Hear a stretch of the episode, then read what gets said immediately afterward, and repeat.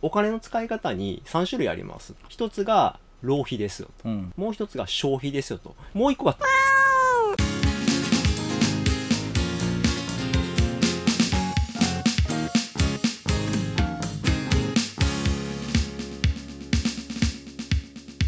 会社がうんどういう活動をしていて、うんでどういう方針で事業をしてるかっていうのをうん知らないと投資できないと思うので、それを見極める、いうんうん。やカップヌードルのさっきの蓋がね、蓋がね。あのシールがなくなったっていうのは、そのプラを減らす貢献してるから、その会社に投資しようとかって思うわけじゃないですか、何のためにそれをしたか。もともとだってカップヌードルのあの周りのパッケージの発泡スチロールうん。紙に変えましたからね。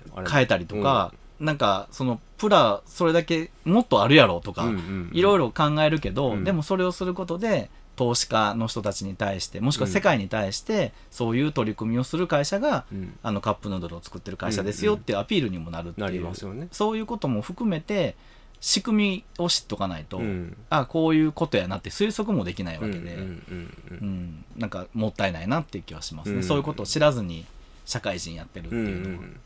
そうなんですよ。あの、今年新入社員研修やってたじゃないですか。うんその新入社員研修の中で、あの、1分間スピーチで毎日やってもらったんですけど、はははその中で一人、ある、僕は言ってたんですけど、皆様こんにちは。AI ナレーターのユニコです。チャンネルユニコでは皆様からのレターやコメントをお待ちしています。取り上げてほしいテーマや二人への応援メッセージなど、どしどし投稿してください。それでは引き続き番組をお楽しみください。お金の使い方に3種類あります。うんうん3種類っていうのは、一つが浪費ですよと。うん無駄な使い方ね、完全な。もう一つが消費ですよと。うん必要なもの、はあはあご飯を食べたりとか、そういう衣服を買ったりとうんうんうんかっていうのは絶対必要なもの。これを消費と言います。うんもう一個が投資ですよと。うんで、これは全部時間軸で考えていくと、消費っていうのはもう今のしょうがないことだから使っていくしかないですよと。はいはい。で投資ってのは未来を向いてることで、うんうんうん。ある程度未来を見ながらこういうふうなところにお金をかけていけば将来につながっていってもっと大きなものにつながるんではないかっていうところに時間やお金をかけていくことが投資ですよと。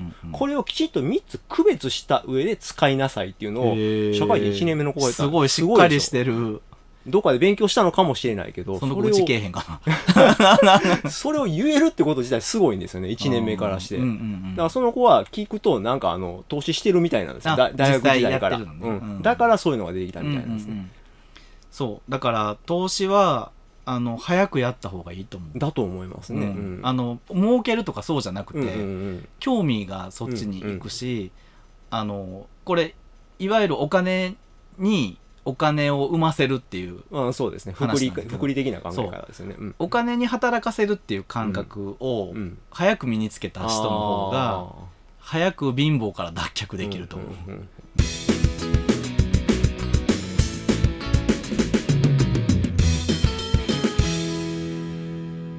あの普通の使い方はもう浪費と消費しかしてないので、うん。それだとお金はお金を生まない、うんうん一生ね。僕らの働き方、僕らっていうかその日本人が良しとされる働き方って時間をお金に変えてるんですよね。う。ん。こう時給いくらで1日何時間働いたからいくらっていう、でもそれってうん。限界来るじゃないですか、もうもうだって人間は働ける時間決まってますから。ね、1日も24時間しかないし、体力的にうもん40より50がしんどい、うん。50より60がしんどいわけじゃないですか、しんどいですよだからできることが限られていくものをお金に変えていってるうちはお金がどんどん減っていく方向にしかいかないんですよね。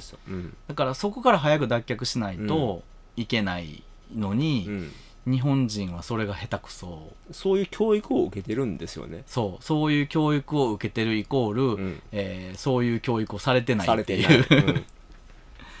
ここを僕は割と口酸っぱくう言い,、ん。言います。でも高校でそのその辺でやるんでしょ？あそうなの？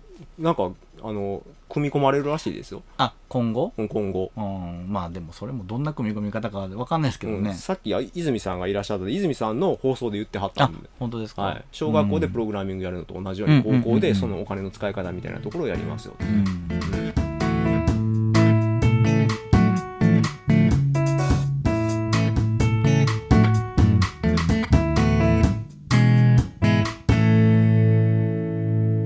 チャンネルユニコ